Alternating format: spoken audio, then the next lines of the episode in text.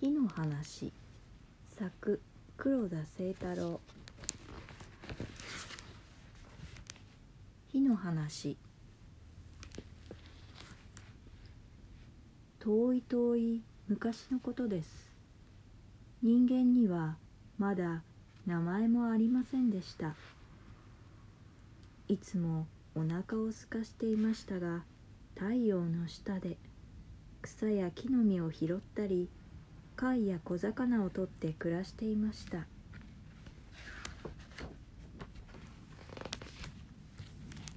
夜になると闇は深く星や月の明かりだけが慰めでした。人間たちは暗い洞窟の中で身を寄せ合って震えていました。山では火が吹き上り大地は揺れ動いていました。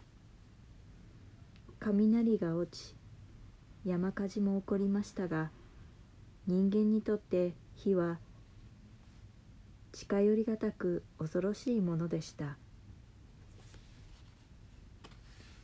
人間は他の動物に比べると力も弱く動きも素早くありません。その代わりに知恵を出し合い仲間と助け合いながら生きていました。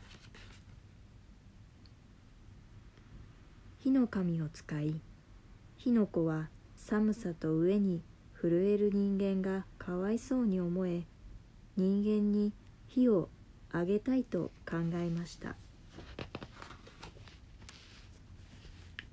火の神は火の粉の願いを聞いて考え込みました。人間が火を扱うことに不安があったからです。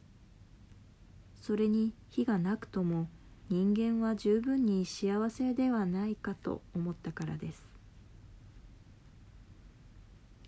火の神は水の神に相談しました。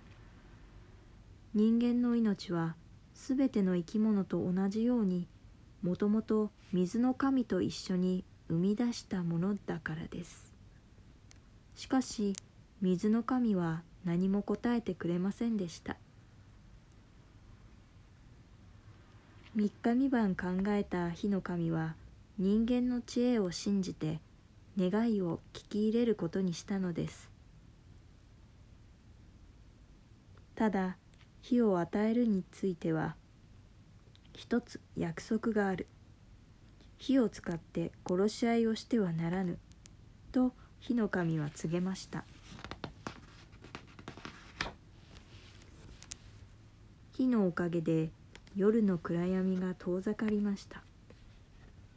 洞窟の中も赤々と照らされ体が温まると病気も減りました。獣から身を守ることができるようになると心が穏やかになり火を囲んで言葉が交わされ笑いや歌も生まれました。人間は火の神に感謝の祈りを捧げました。火をいただき闇が去った。火をいただき獣が去った。火をいただき飢えが去った。火をいただき我らは勇気を得た。火をいただき我らは力を得た。火によって我らの世界は輝き人間の世界がやってきた。我らこそ地上の選ばれし者なり。いざたたえんかな。我らが火の神を。いざたたえんかな。我らが火の神を。人間は火の力を借りてお湯を沸かし土を焼き木をたわめ銅や鉄も作り出してゆきました。心が豊かになった人間は穏やかに暮らしていました。争いが起こっても火を使うことはありませんでした。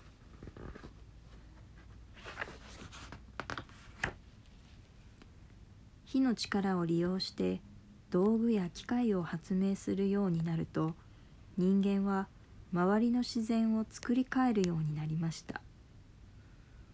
いつの間にか人間の周りには物が増えてゆきました。もっともっと豊かになりたい。もっともっと贅沢したいと考えた。人間の心は曇り始め満足することができなくなってゆきました。豊かさを競い始め奪い合い譲り合わぬ人間同士で戦争が始まりました。そうしてとうとう火を武器にし始めたのです。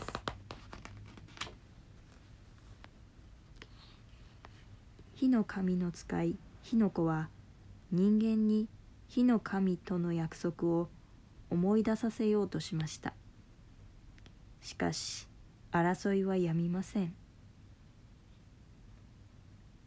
それでも火の神は人間はそれほど愚かではないはずだと人間たちの争いを見守っていました。人間の中にも火の神との約束を覚えている者はいました。しかし争いはますます激しくなるばかりです。人間は約束を守れるはずだ。火の神の声が響き渡りました。水の神は人間の争いを黙って見ていましたが突如として大雨が降り始め川という川があふれ始めました。洪水になったのです。人間には知恵があるはずだ。火の神の声は稲妻となって鳴り響きましたが人間には届きませんでした。洪水が引いた後も何千年も戦争はなくなりませんでした。憎しみ合い奪い合い殺し合い。争いの中で人間はますます武器を強力にしてゆきました。そればかりか人間は火の神にも似た究極の火原子エネルギーを発見したのです。戦争は激しくなり人間は相手を殺すためにあらゆる知恵を注ぎ始めました。そしてついにある夏の朝原子爆弾が落とされたのです。